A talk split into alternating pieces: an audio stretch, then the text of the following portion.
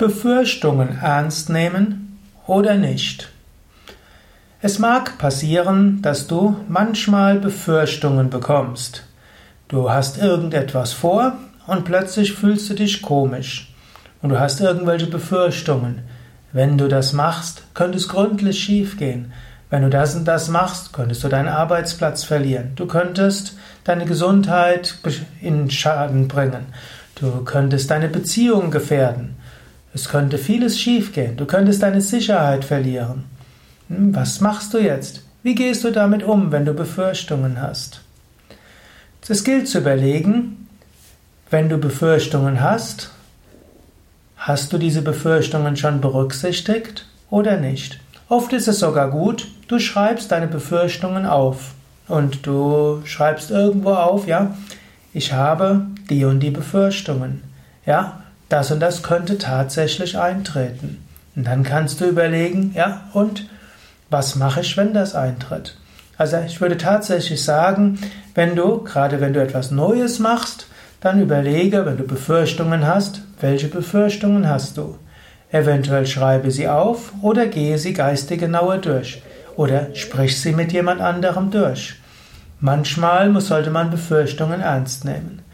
Wenn du aber die Befürchtungen schon bedacht hast und wenn du eine Entscheidung getroffen hast, ist es meistens gut, du sagst, ich bleibe bei der Entscheidung. Du kannst auch deinem Geist sagen, ja, du hast immer noch Befürchtungen und ich danke dir dafür, dass du so mir immer wieder das sagst. Oder liebe, lieber Anteil meines Geistes, dass du diese Befürchtung hast.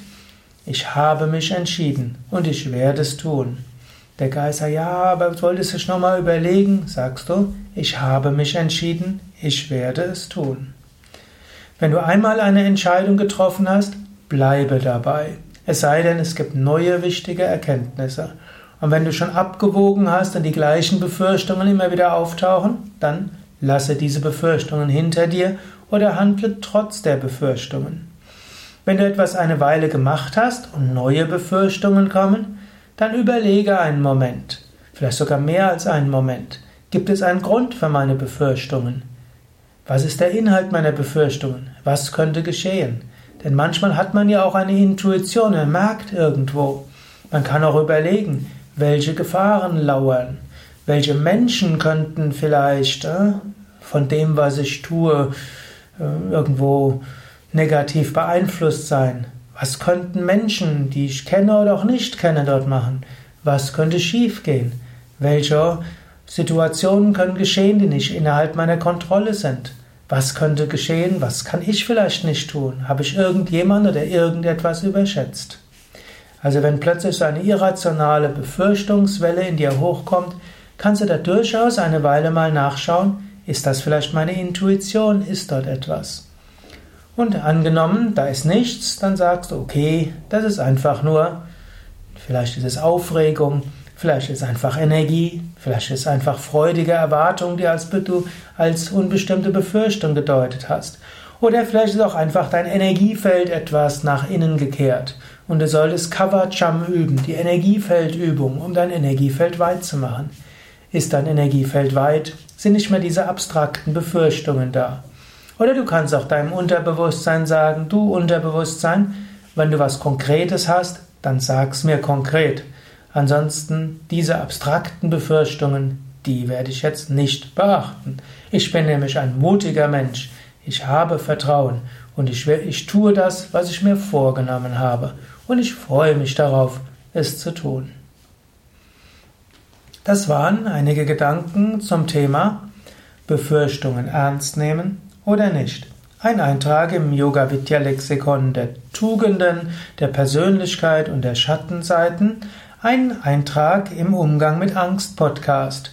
Sprecher und Autor Sukadev von www.yoga-vidya.de. Hinter der Kamera Raffaela. Dieser Vortrag ist als Audiovortrag zu finden im Umgang mit Angst Podcast und er ist auch zu finden als Videovortrag auf YouTube und auf mein.yoga-vidya.de. Mehr Informationen über Umgang mit Angst auch auf unseren Internetseiten www.yoga-vidya.de. Dort findest du ein Suchfeld und im Suchfeld kannst du zum Beispiel eingeben Angst oder Seminare Umgang mit Angst und dort findest du einige Tipps, weitere Artikel, Vorträge, wie auch Seminare, wie du mit Angst besser umgehen kannst und sie vielleicht erheblich reduzieren kannst, Mut, Vertrauen, Liebe entwickeln kannst.